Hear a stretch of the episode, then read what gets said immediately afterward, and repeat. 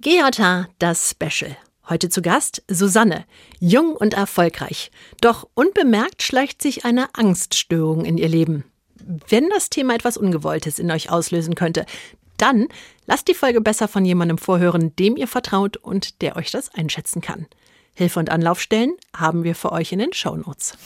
Ich habe ständig Angst, dass ich einen geliebten Menschen verliere mhm. oder eine geliebte mhm. Person mhm. aus meinem Leben oder mhm. allgemein, dass einfach etwas Schlimmes passiert, wo ich aber gar nicht spezifisch sagen kann, was, was das ist. Ich habe einfach Angst, dass irgendwas Schlimmes passieren wird.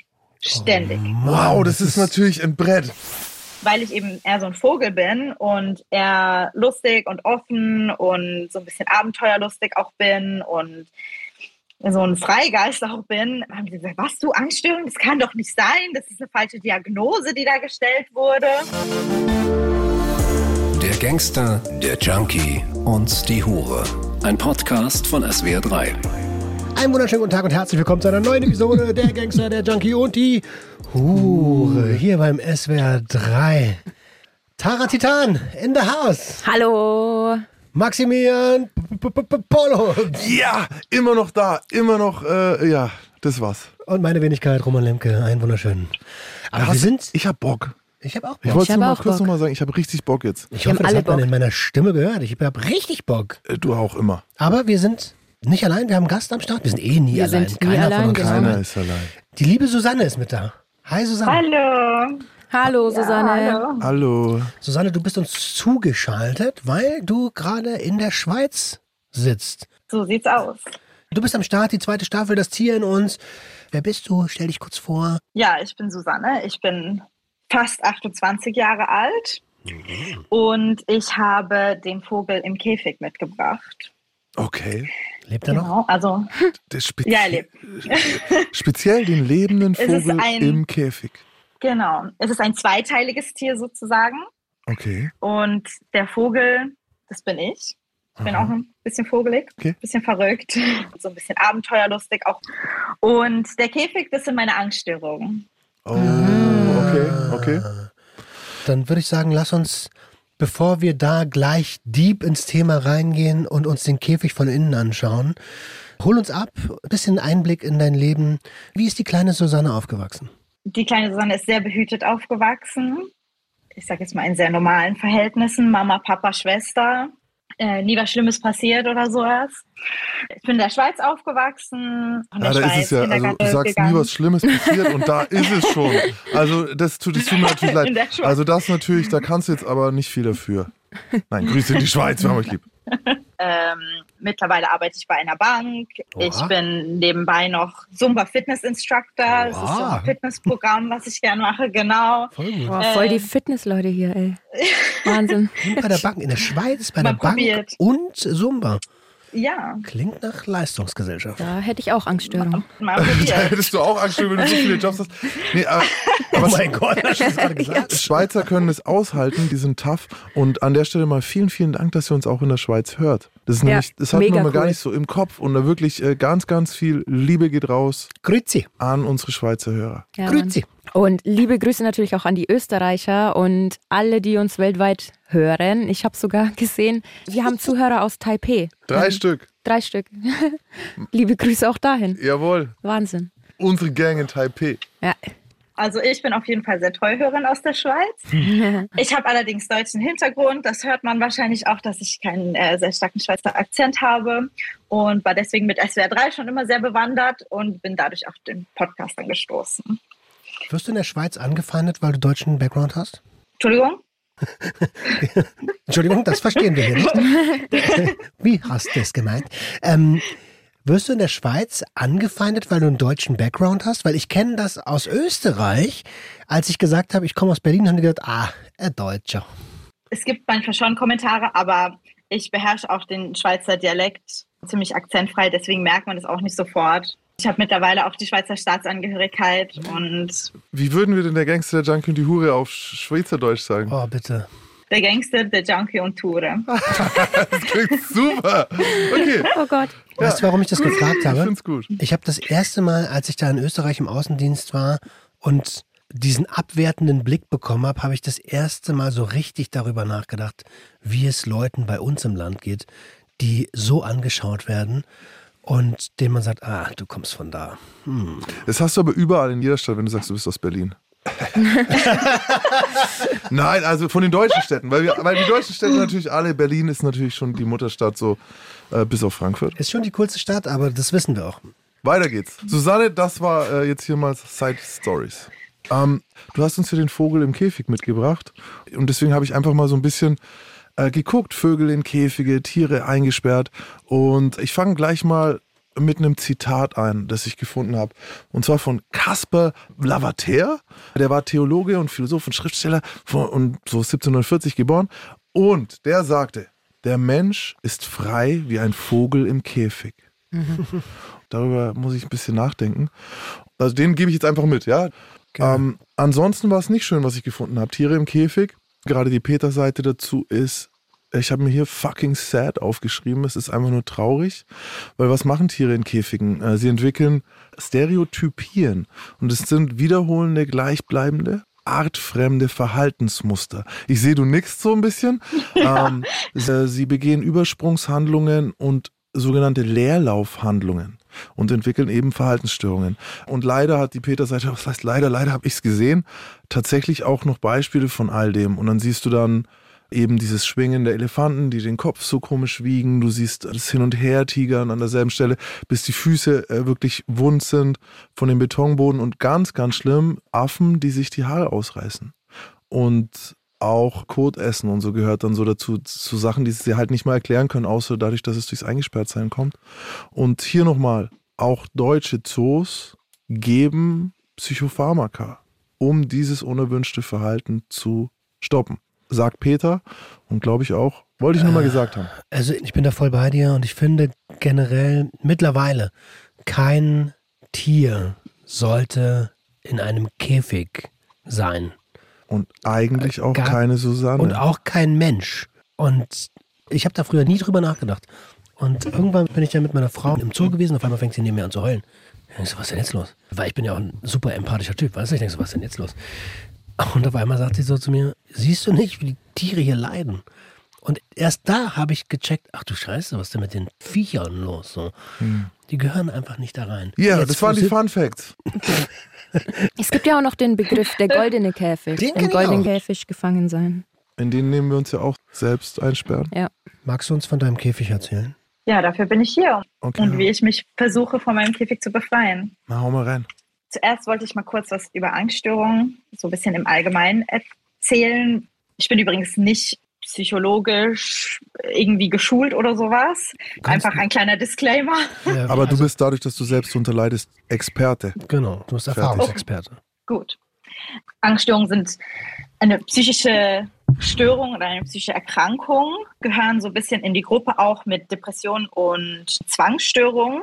Ich vergleiche das immer so ein bisschen mit einer Grippe. Wenn man Schnupfen hat, dann hat man meistens auch ein bisschen Husten dazu. Oder wenn man Husten hat, hat man meistens auch ein bisschen Schnupfen und Halsschmerzen mhm. dazu.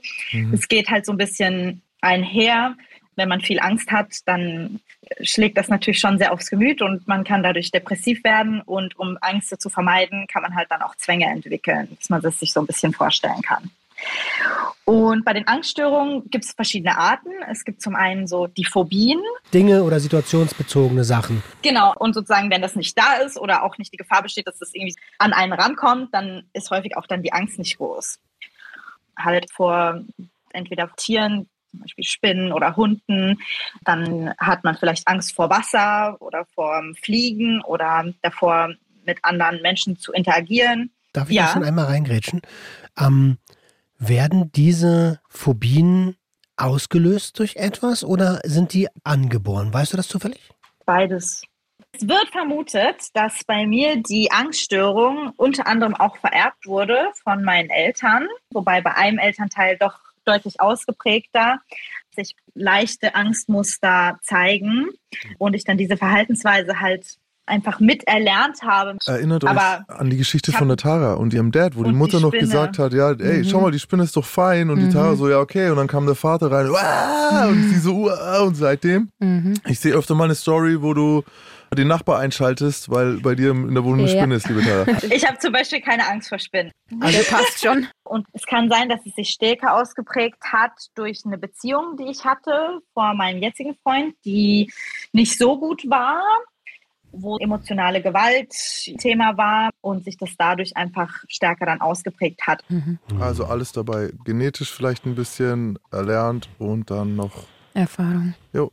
Und dann gibt es eine andere Art, das ist die generalisierte Angststörung, wo man halt vor, ich sage jetzt mal, allgemeineren Sachen Angst hat und auch diese Angst ständig da ist. Mhm. Angst vorm Tod? Bei mir Angst vor Krankheit, mhm. Angst vor Keimen ist was, was wirklich ich merke richtig, wie ich das hege und pflege Gehören, und es jeden Monat in letzter Zeit schlimmer wird. Da muss ich unbedingt mal gegensteuern. Gehören da Verlustängste dazu? Oder welche Kategorie ist das? Bindungsängste? Verlustängste ist ein Riesenthema bei Angststörungen. Okay.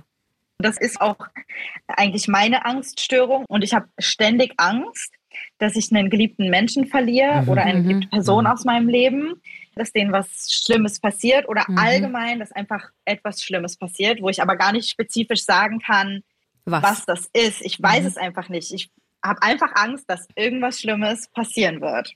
Ständig. Oh, wow, das ist natürlich ein Brett. Weil, weißt du was, jetzt, ich will jetzt nicht gleich hier der, der, der, der, der, miese Typ sein, aber ey, ja, es wird irgendwann irgendwas Schlimmes passieren, so. Allen, nein, nein, wirklich so. Ey, das Leben ist Krisen so und zwischen ja, den Krisen ist es okay, halt, weißt du, wie ich meine? Es kommt keiner lebend raus. So, das ist Auch so, noch. Oh, wow, wir sind gute Therapeuten, also ja. Ja, danke schön. Hier, wir fangen dich auf. Äh, aber mal Spaß beiseite, so, du musst ja ständig auf krassem Stresslevel sein.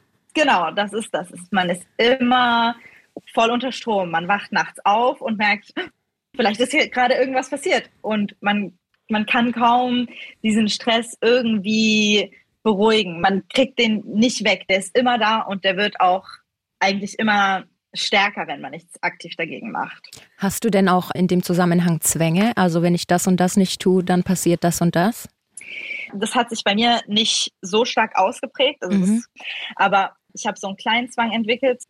Wenn ich zum Beispiel wusste, mein Freund fährt irgendwo hin mit dem Auto oder geht mit Freunden was trinken, dann musste ich ihm etwa 25 Mal sagen, pass aber gut auf, fahr vorsichtig, guck immer gut, sei ja nicht am Handy, trink nicht zu viel, pass mhm. gut auf dich auf, es könnte irgendwas passieren. Und das hat mir dann so ganz, ganz bisschen den Stress genommen, weil ich irgendwie das Gefühl hatte, wenn ich das ihm ganz oft sage, mhm. dann wird es besser, obwohl es überhaupt nichts ändert an der Situation, wenn man realistisch ist. Aber Richtig. das ist so ein kleiner Zwang, den ich entwickelt habe. Mich würde interessieren, ist das vielleicht sogar kontraproduktiv gewesen? Hat das in ihm was ausgelöst, was vorher gar nicht da war?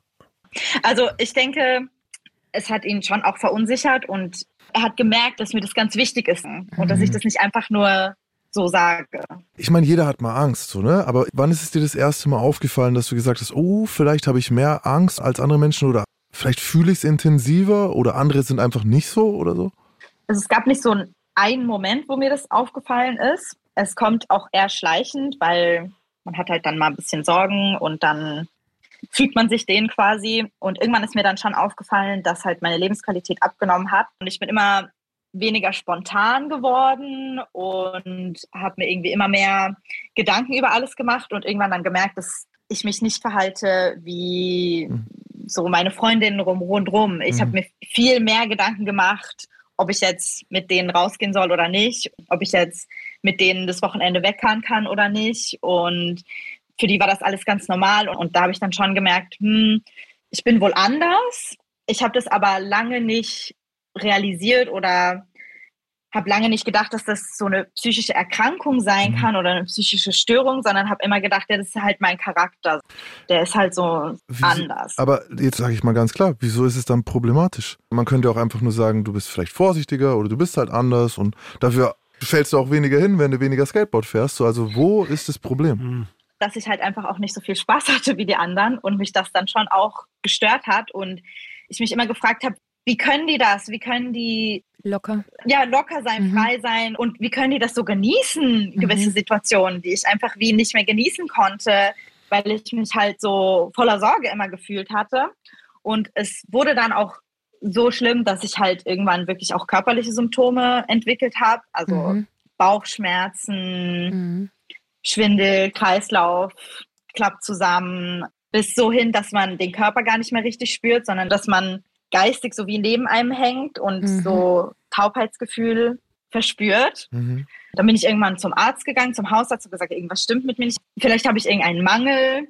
Und der Hausarzt hat dann gesagt, ja, vielleicht mal zum Neurologen gehen. Vielleicht ist da was mit den Nervensystemen nicht so ganz.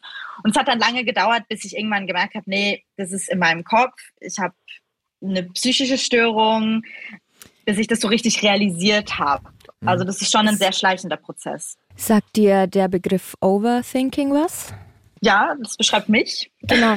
Ähm, kann man eine Angststörung damit vergleichen? Oder ist das dasselbe? Oder ist Overthinking dann vielleicht eine abgeschwächtere Version? Ich würde es sogar fast den Einstieg in die Angststörung mhm, bezeichnen. Mhm, mh, mh, Weil damit fängt eigentlich so ein bisschen alles an. Man mhm. denkt plötzlich über alle Sachen zweimal nach. Auch häufig die negativen Sachen. Ja, viel interpretiert. Genau, viel sich vorstellt, was könnte ja, alles passieren.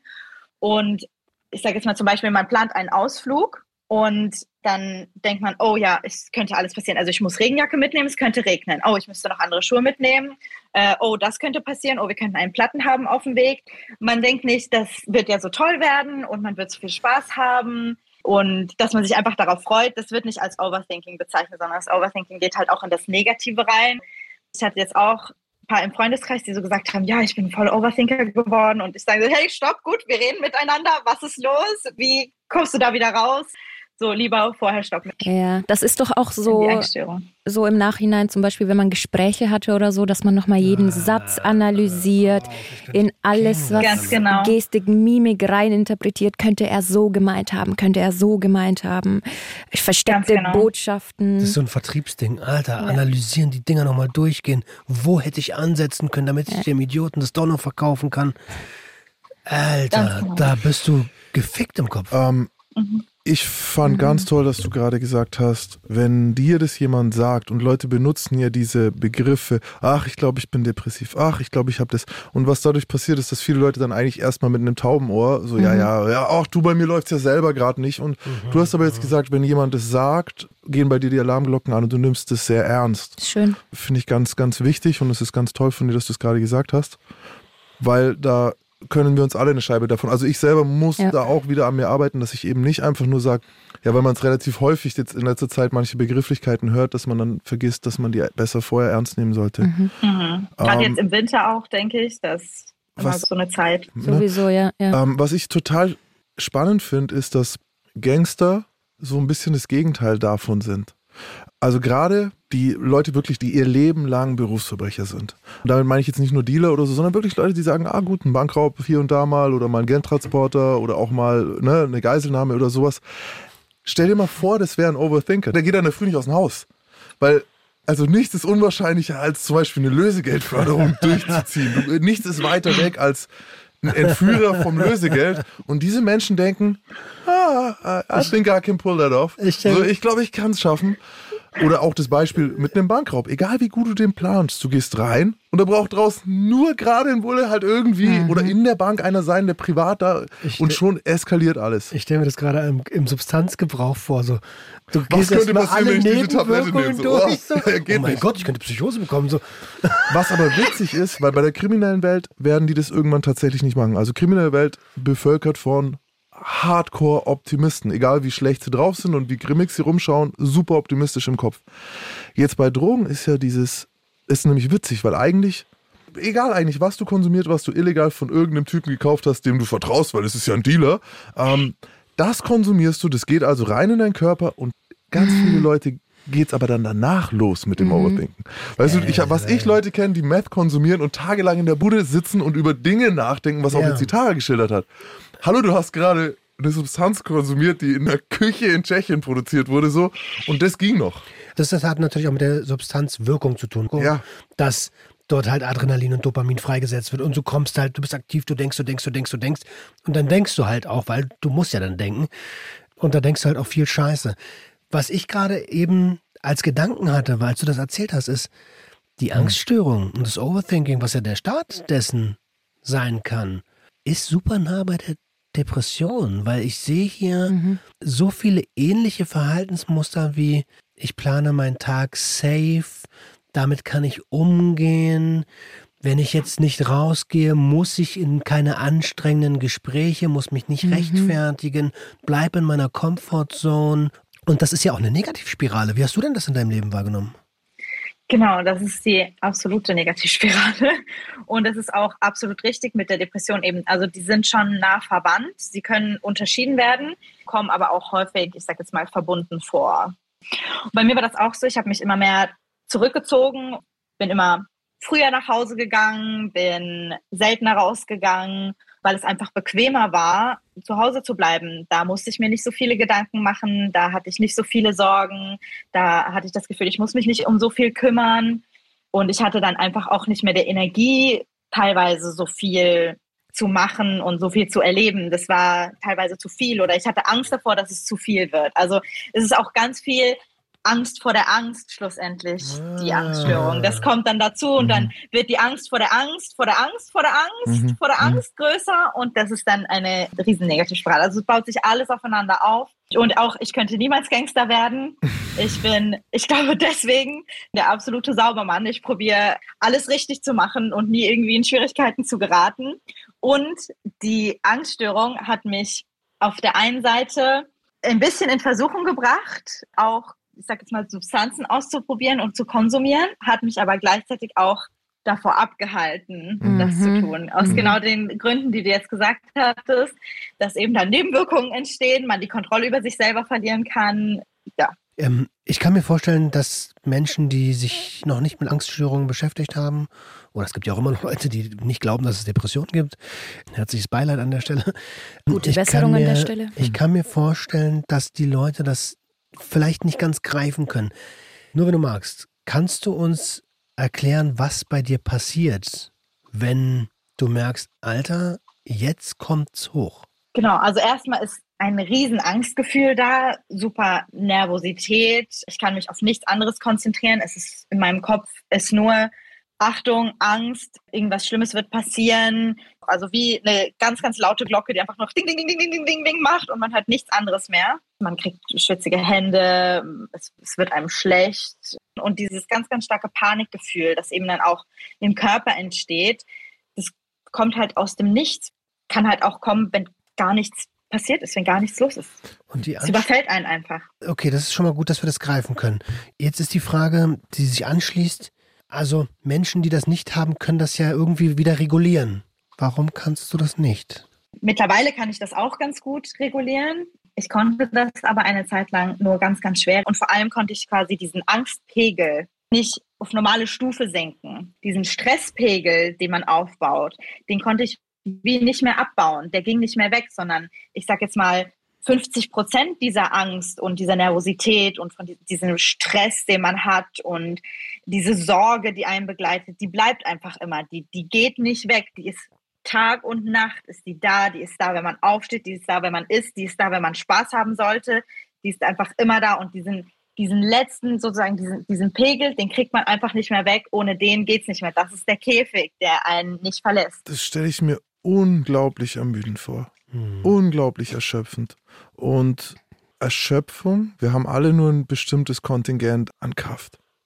So, wenn man sich diese Leiste vorstellt, so wie bei Street Fighter oben, so in so einem Spiel, da, der, der, du hast eine grüne Leiste, aber wenn Street du immer unter diesem Level bist, dann ist die ja immer schon halb leer.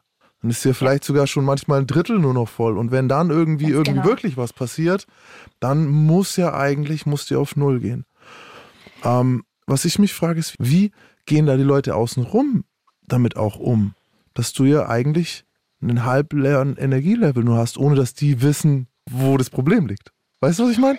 Ich weiß es nicht. Ich, ich war da die Betroffene und nicht die, die damit umgehen musste außerhalb. Aber es ist schon schwer und man hat mir das teilweise, glaube ich, auch schon sehr angemerkt, dass ich einfach also sehr erschöpft bin, weil es, ist, es raubt einem jegliche Freude auch, weil man es ist einfach keine Energie mehr da, sozusagen das Leben auch genießen zu können. Und mhm. da kommt dann eben auch die Depression ziemlich schnell ins Spiel wieder. Und ich äh, kann mich wahrscheinlich glücklich schätzen, dass ich äh, eigentlich die ganze Zeit so ein High-Functioning Typ war. Genau darauf. Also ich war nie, dass ich es nicht geschafft habe, zur Arbeit zu gehen. Aber ich habe schon ganz klar gemerkt, dass es so nicht weitergeht und dass ich langsam sozusagen immer näher an den Rand der Klippe komme, wo ich dann irgendwann eben vielleicht dann nicht mehr arbeiten könnte, wo ich dann wirklich nicht mehr am normalen Leben teilnehmen könnte. Und da kam dann eben auch dann ziemlich bald die Entscheidung so, und jetzt muss ich was tun, weil sonst kriege ich es wirklich nicht mehr gebacken. Ich würde nochmal zurück zu der Panikattacke gehen. Sagst du, in, dass in solchen Momenten du kein rationales Denken hast und dass dein Verstand ausschaltet? Weil, also ich stelle mir vor, wenn man eine unbegründete Angst hat, dann schaltet bei jemandem, der keine Angststörung hat, der Verstand ein, der sagt, hey, da und da brauchst du keine Angst haben, ist unbegründet. Also, weißt du, was mhm. ich meine? Genau, also diesen Realitätsbezug, mhm. den konnte ich dann gar nicht herstellen. Also ich konnte nicht klar denken und mir überlegen, warte mal, ist es überhaupt wahrscheinlich, dass jetzt gerade was passiert? Ist es überhaupt schlimm, was gerade passiert? Ich konnte das nicht mehr vergleichen. Also, so um es euch vorstellen, ich hatte eine Riesenpanikattacke, dass ich kaum atmen konnte, dass ich wirklich zusammengebrochen bin, weil ich mich nicht entscheiden konnte, was ich anziehen möchte. Mhm. Das hat mich so sehr überfordert und die Angst, vielleicht dann nicht toll angezogen zu sein. Und es war jetzt auch keine Hochzeit, wo ich hingegangen bin, mhm. sondern ich sollte nur in eine Bar gehen und was trinken. Also überhaupt nichts Spezielles. Aber es hat mich so überfordert, mich zu entscheiden, was ich anziehen soll, dass mhm ich, ich, so eine riesen Panikattacke bekommen habe, ähm, dass ich auch, also wenn ich jetzt dran denke, es ist völlig egal, was ich angezogen hätte. Ich ja, hätte da einem Aber nicht in dem Moment. Es wäre doch egal. Ja. Aber in dem Moment hat es mich so überfordert und ich konnte nicht mehr klar denken und ich bin zusammengebrochen. Ich glaube, meine Lippen sind blau angelaufen, keine Ahnung. Ich habe hyperventiliert, es war furchtbar. Du hast ja jetzt eigentlich schon so ein bisschen ein paar Verhaltensweisen genannt, an denen du dich selber dann erkannt hast, okay, das unterscheidet mich von anderen. Und wenn du das jetzt sehen würdest bei jemandem, wie kann man das unterscheiden von, ja, okay, derjenige hat halt nicht so viel Bock, jetzt da so lange auf der Party zu sein. Oder, na, der will halt einfach jetzt nicht rausgehen, mit den Leuten saufen oder feiern gehen. So, gab's was, wo du sagst, okay, hey, das war eigentlich ein Zeichen, das ich gegeben habe, das man hätte sehen können? Also du meinst, dass das Außenstehende auch an ja, hätten sehen können? Dass wir wissen so, hey, äh, vielleicht ein Tipp, woran man, ja, jemand, der introvertiert ist, unterscheiden kann von jemandem, der gerade eine Angststörung entwickelt? Also ich sag jetzt mal, wenn man Leute gut kennt, dann kann man das schon sehen und halt auch je nachdem, wie sich das Verhalten verändert. Und man merkt ja dann die Leuten auch an, machen sie das wirklich freiwillig mhm. oder machen sie das halt aus ihrem Käfig raus, sage ich jetzt mal, oder mhm. weil der Käfig sie von dem Spaß oder dem guten Erlebnis, was sie eigentlich haben könnten, davon abhält. Ich hätte aber, hätte mich jetzt jemand gefragt, ja, willst du wirklich nach Hause gehen oder hast du Angst vor etwas? Ich hätte eiskalt gelogen, weil ich halt aus dieser Situation dann einfach raus wollte und quasi meine Angst lindern wollte irgendwie. Und es ist dann auch für mich selber sehr schwer zu entscheiden gewesen in so Situationen, dass ich überhaupt einschätzen konnte. Mhm. Für mich okay. ist es jetzt Angst, die mich in dem Käfig hält oder will ich vielleicht einfach nach Hause gehen? Mhm. Und mhm. das war dann auch ein Zeichen, wo ich gemerkt habe, so, jetzt komme ich nicht mehr damit klar, ich krieg's nicht mehr alleine hin, weil ich nicht mal mehr unterscheiden kann, ist es jetzt einfach meine Laune oder ist es eine Angststörung, die mein Verhalten beeinflusst? Hättest du auch eiskalt gelogen, wenn du es hättest differenzieren können, einfach um eine Diskussion zu vermeiden? Früher schon, Jetzt würde ich es nicht mehr machen. Weil dann haben wir da wieder, glaube ich, einen kleinen Schlüssel, in dem wir vielleicht sagen würden, hey, ich will gar nicht mit dir diskutieren. Ich will dir einfach nur kurz zuhören oder so und sicher gehen, dass du halt in Sicherheit nach Hause kommst, so zum Beispiel, dass man jemanden vielleicht den Druck schon nimmt. Ey, du musst dich nicht erklären, sondern ich will nur gern wissen, wie es dir geht, so. Mhm. Ähm, mhm. Was mich interessiert noch, ähm, hast du auch Angst vor Krankheiten? Also ich habe einen sehr engen Bezug zu dem Thema in der Familie und so. Ich habe eigentlich vor allem Angst vor einer Krankheit. Ähm, Thrombose? Ich habe Angst. Corona. Thrombose? Ja, nee, hätte eine Thrombose sein Das ist so, weil das ist super, das kann halt immer passieren, weißt du, ich meine, okay, Entschuldigung. Was ist es? Du schaltest neue Ängste so frei. Google Thrombose. Ist das deine Angst? Thrombose? Nein, das ist die Angst von dem Menschen, äh, mit dem ich Angststörungen sehr lange schon durchlebe. War das lange Zeit Thrombosen. Mhm. Und dann ist halt, du hast ein leichtes Stechen im Bein und wir sind halt im Krankenhaus. Und wir sind sehr oft ins Krankenhaus gefahren. Und äh, es ist sehr, sehr schwierig zu sagen, ey, du hast keine Thrombose, weil pack, ich weiß es nicht halt, weißt mhm. du? bist ja doch kein Arzt, ne? Und Keiner kann, der Arzt ne? kann dir auch nicht sagen, so ist es wirklich, es ist echt. Und, und was ist bei dir? Aber was ist bei dir, Entschuldigung? Bei mir ist, dass ich mich übergeben muss. Mhm.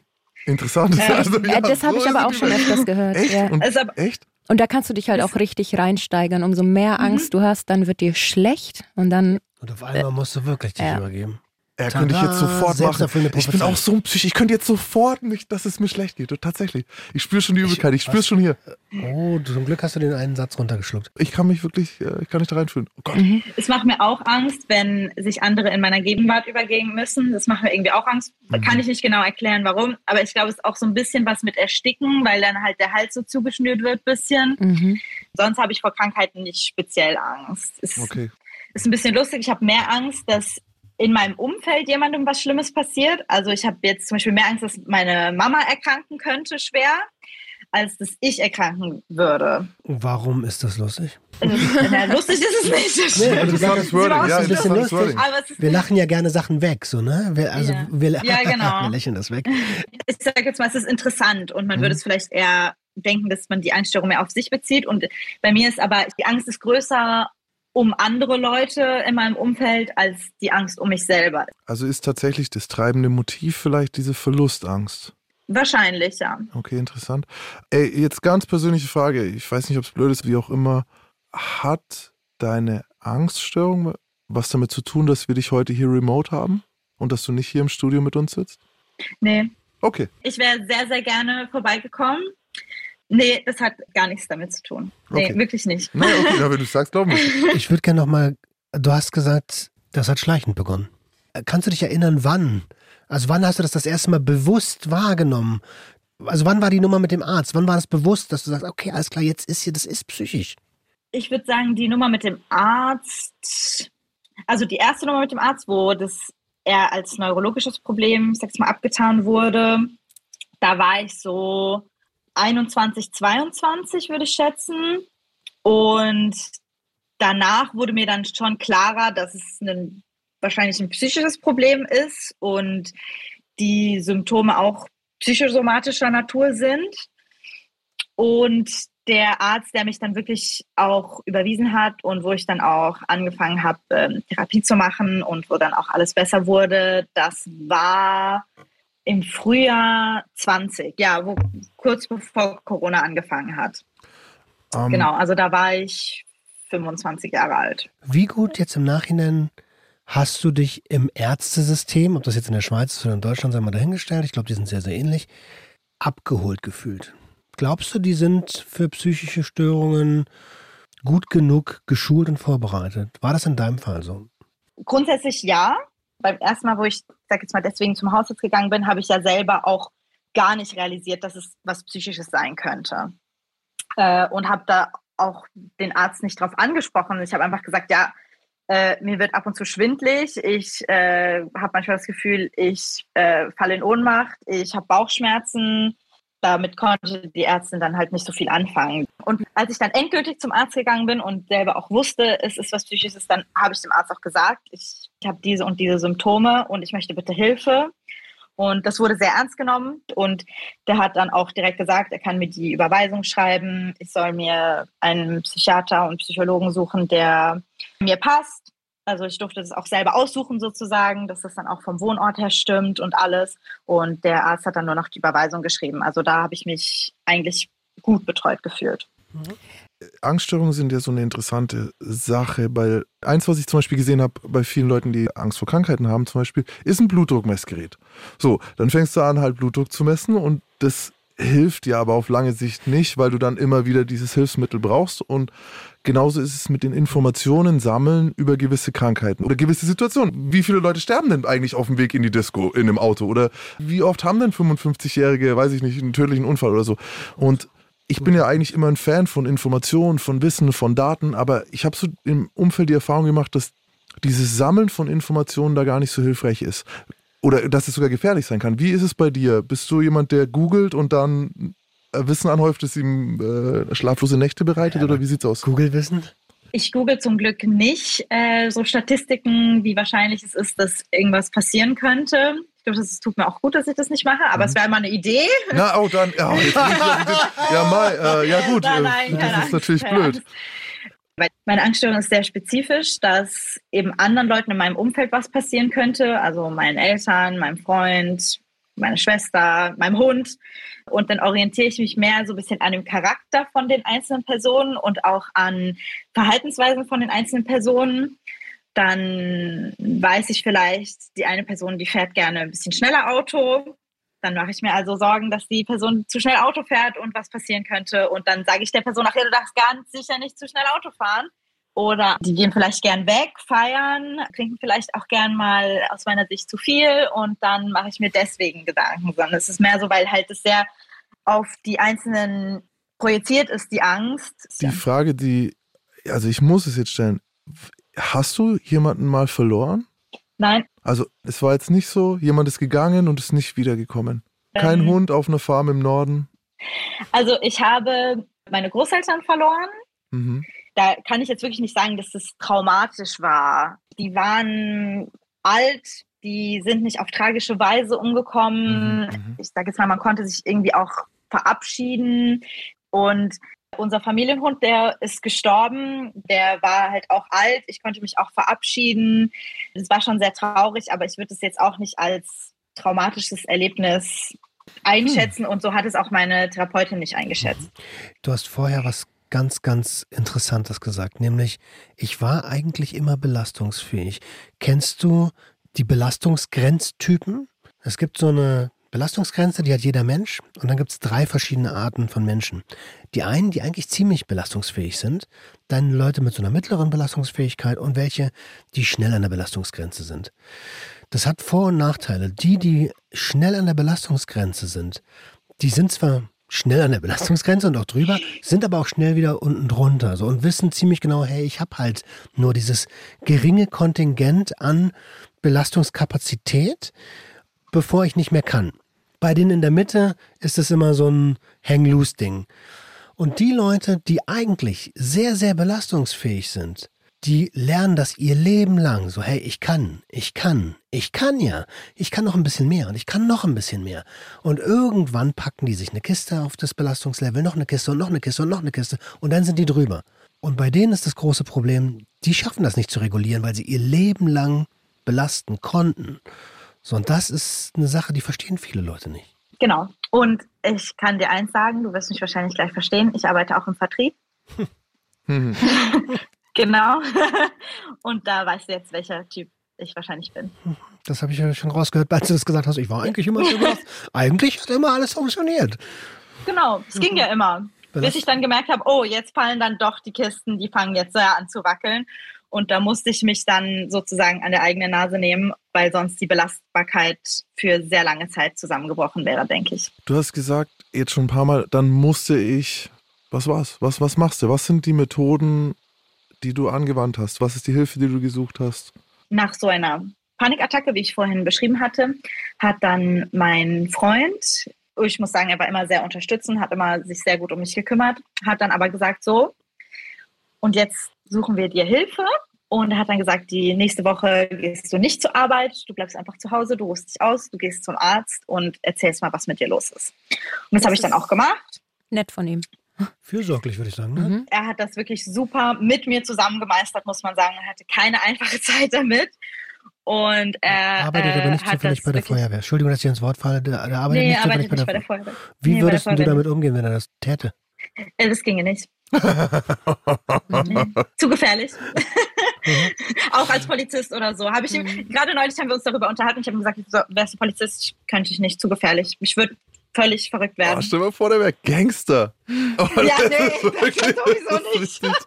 Stell dir vor, er wäre Huch. Schatz, versteck, versteck, diesen Koffer, aber wir reden nicht drüber so. Oh nicht ans Telefon gehen. Oh mein Gott. Er hat einen eher ungefährlichen Job, glücklicherweise. Aber der erfüllt ihn trotzdem. Ja, ja, ja, klar, natürlich. Alles gut. Okay. So, genau. ich wollte dir nicht ins Wort also, fallen. Du warst bei dem Freund also, Fürsorge und so. Ja, also der hat mich dann zum Arzt geschickt, glücklicherweise. Weil ich dachte immer, so ein kleiner Nebensatz, ich wusste schon, dass was nicht stimmt und dass es ein psychisches Problem ist, aber ich dachte immer, irgendwie bin ich halt so mhm. und konnte mir nur sehr schwer vorstellen, dass mir was helfen wird oder dass mir es helfen könnte. Und der Arzt hat dann gesagt, ja, jetzt gehen Sie mal zum Psychiater und zum Psychologen. Und da bin ich dann auch hingegangen und die Psychiaterin und die Psychologin haben dann gesagt, so und jetzt kommen Sie mal jede Woche. Und da bin ich dann jede Woche hingegangen und habe angefangen darüber zu sprechen, was mir denn genau Angst macht, in welchen Situationen ich speziell Angst verspüre. Ich wurde auch behandelt. Es ist mir ein bisschen schwer gefallen, mich dafür zu entscheiden, aber ich äh, habe Escitalopram, ich hoffe, ich spreche das richtig aus, das ist ein Antidepressivum, äh, verschrieben bekommen.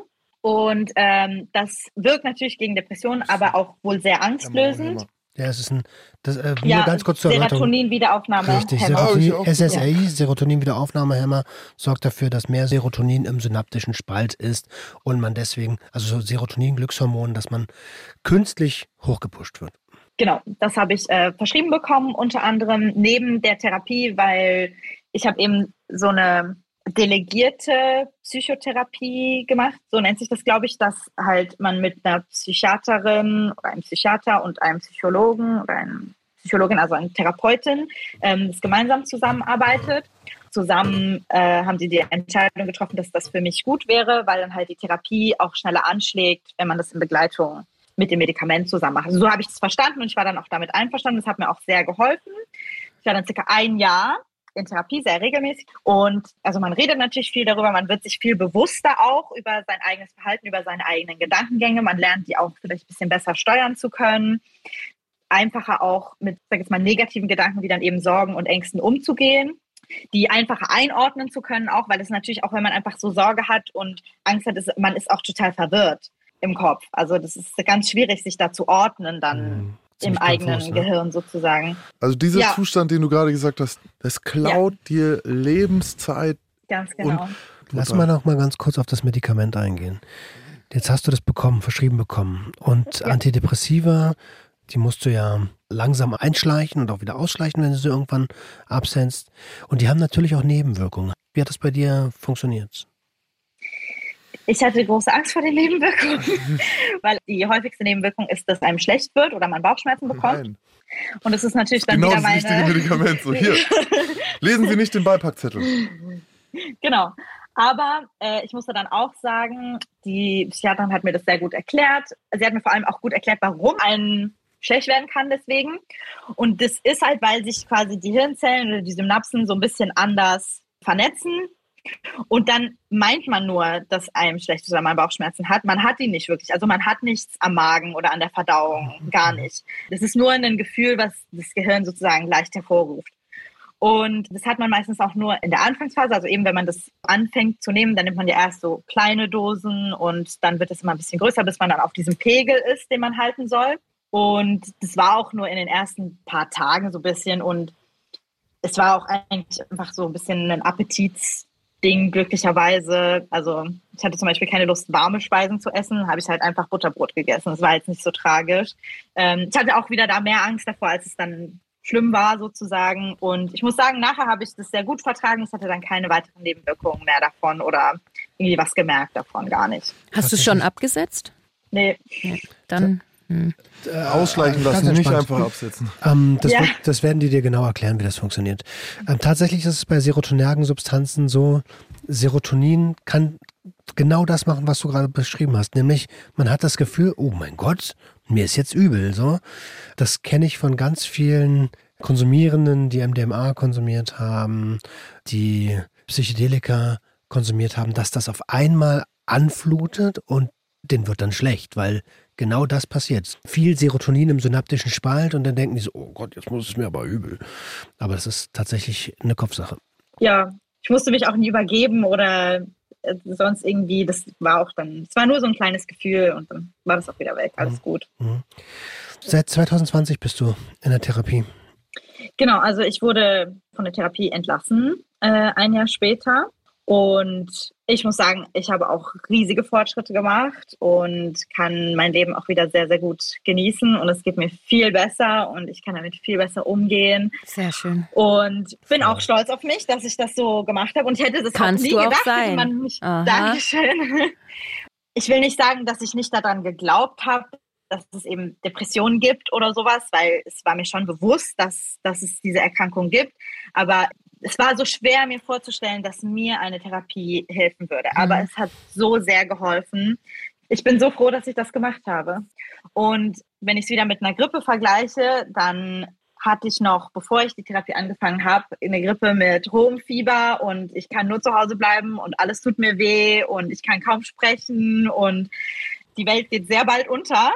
Und jetzt habe ich noch ganz, ganz leichten Husten und muss ab und zu niesen, aber ich kann wieder rausgehen, arbeiten gehen, reisen und mein Leben genießen. Und der Käfig, der wird immer, immer leichter und die Gitterstäbe, die gehen immer weiter auseinander, dass ich da rausgehen kann. Also mega.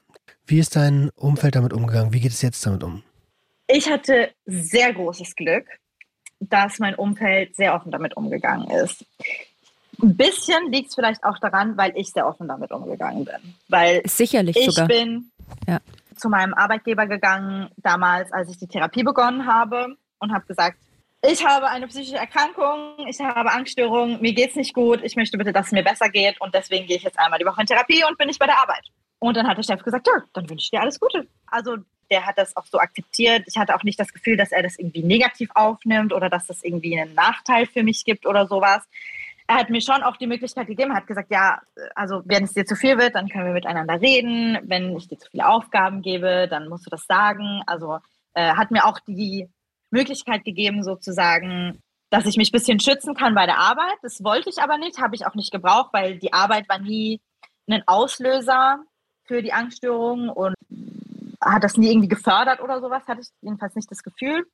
Und auch meine Eltern, ich sage jetzt mal, die haben sich Sorgen gemacht äh, um mich, weil es halt mir nicht gut ging. Und man darf nicht vergessen, leider ist es so, dass gerade Erkrankungen in Verbindung mit Depressionen zu Triggerwarnung, Suizid führen können. Und deswegen darf man einfach nicht vergessen, psychische Erkrankungen sind echt. Es gibt die und die enden definitiv zu häufig tödlich. Und deswegen war gerade bei meinen Eltern auch Sorge da, dass es halt einfach ihrem Kind nicht gut geht, dass ihr Kind Hilfe braucht und die Hoffnung, dass es mir halt auch bald besser geht. Auch im Freundeskreis war das so. Aber ich glücklicherweise wirklich, äh, muss ich sagen, vielen Dank an alle, die mich kennen. bin ich nie oder hatte ich zumindest nie das Gefühl, auf eine negative Reaktion zu stoßen. Es gab Menschen, die das halt vielleicht am Anfang nicht so verstanden haben und weil ich eben eher so ein Vogel bin und eher lustig und offen und so ein bisschen abenteuerlustig auch bin und so ein Freigeist auch bin, haben sie gesagt, was du Angststörung? Das kann doch nicht sein. Das ist eine falsche Diagnose, die da gestellt wurde. Ähm, das war einfach dann ein bisschen schwierig, vielleicht das so ein bisschen zu glauben am Anfang, aber ich hatte nie das Gefühl, auf Ablehnung zu stoßen oder irgendwie negatives Feedback davon zu bekommen. Gar nicht. Ich habe mich immer sehr supportive gefühlt. Also ah, nochmal danke an alle, die mich kennen. Man sieht halt viele psychische Krankheiten nicht. Hm. Wenn du dir jetzt nicht den Arm auffritzt, dann sieht man das halt nicht. Hm. Ich finde krass eigentlich, dass wir angefangen haben, über Angst zu reden. Deine Angst vor der Angst, deine Angst, dass anderen Menschen was passiert. Und das hat provoziert, dass deine Eltern Angst um dich hatten. Mhm. Also Angst gebiert Angst so. Und das ist schon irgendwie ein krasser Gedanke, so, ne? Ich denke auch, mein Freund hatte teilweise Angst um mich. Also nicht, dass jetzt wirklich, ich sage jetzt mal ganz krass, wie der Triggerwarnung, ich mir was antun würde, aber einfach irgendwo, dass er quasi mich als Menschen verliert, dass ich mich irgendwann in dieser Krankheit so sehr verliere, dass ich nicht mehr ich selber sein kann, weil ganz oft konnte ich nicht mehr ich selber sein und konnte ich nicht mehr die Entscheidungen treffen, die einfach Susanne, die einfach der Vogel treffen würde ohne den Käfig. Mhm, mh. Und ähm, ich denke, das war vor allem auch eine Angst, die viele in meinem Umfeld dann hatten, dass es quasi irgendwann mich so einnimmt, dass ich kein freier Vogel mehr sein kann, sondern nur noch der Vogel im Käfig. Mhm. Das ist ein ganz, ganz toller Satz zu dem, wo ich jetzt hin will. Wie geht's dem Vogel heute? Was ist mit dem Käfig los? Und was hast du mit dem Vogel vor? Also den Vogel, den wird es immer geben. den Käfig, den gibt es im Moment noch ein bisschen. Ich weiß nicht, ob es den immer geben wird. Es wird eine Überraschung, sage ich jetzt mal. Es ist auch okay, dass ich das nicht weiß und es ist auch im Moment okay für mich, dass der Käfig da ist, weil er ist wirklich in einer ganz leichten Form da.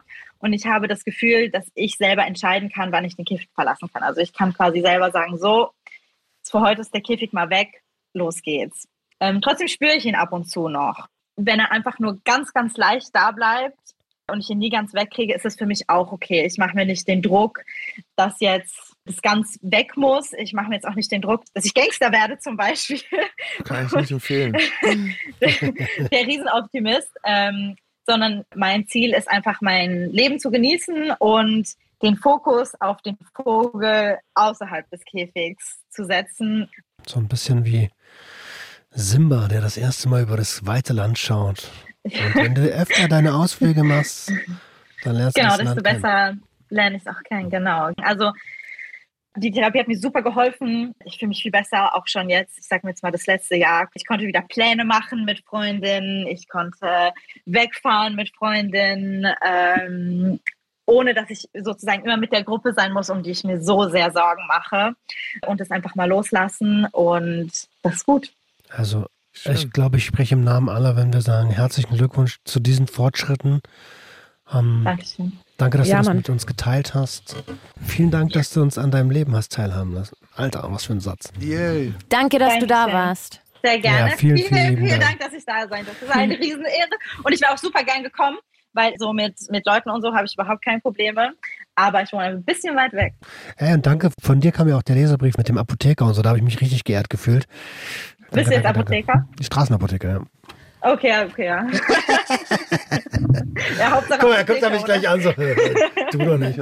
Also, Fühl dich gedrückt, wenn gedrückt. du magst. Dankeschön, Dankeschön. Tschüss. Tschüss. Mach's Tschüss, gut. Vielen Dank. Gerne. Ciao. Der Gangster, der Junkie und die Hure. Ein Podcast von SWR3. Jetzt kurz in eigener Sache. Einige von euch haben es ja schon geahnt. Tara will uns mit Ende der Staffel im Februar verlassen. Wir hier im Team sammeln für Sie Abschiedsnachrichten und wenn ihr wollt, könnt ihr gern mitmachen. Wenn ihr also Grüße oder Sprachnachrichten schicken wollt, aber auch wenn ihr Fragen, Tipps und auch Lob ans Team habt, dann einfach eine Mail an geota.swr3.de.